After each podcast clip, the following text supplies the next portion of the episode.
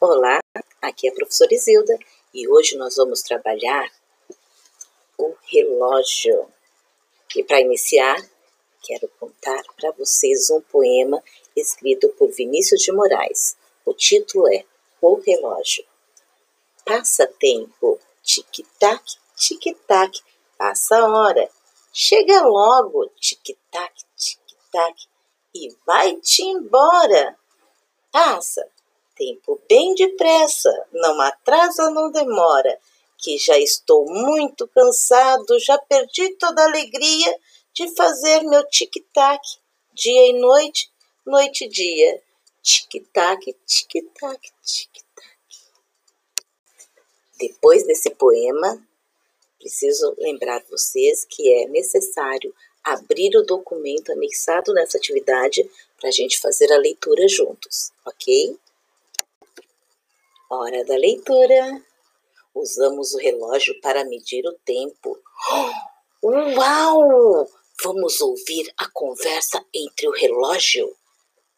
Você sabe para que servem os ponteiros pequenos? São para marcar as horas. E os ponteiros grandes? São para marcar os minutos. Mas se meu relógio não tem ponteiro, como faço para ver as horas? Modelo de relógios utilizado ao longo dos anos.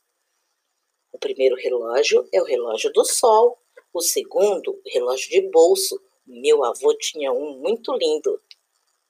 O terceiro relógio é o de areia. O quarto é o digital. A professora usou muito na adolescência dela.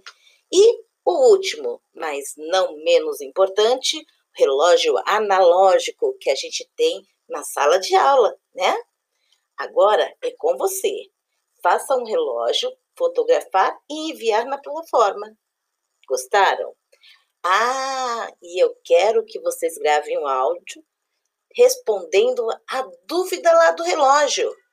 Você se lembra qual é a dúvida? Mas se meu relógio não tem ponteiro, como faço para ver as horas?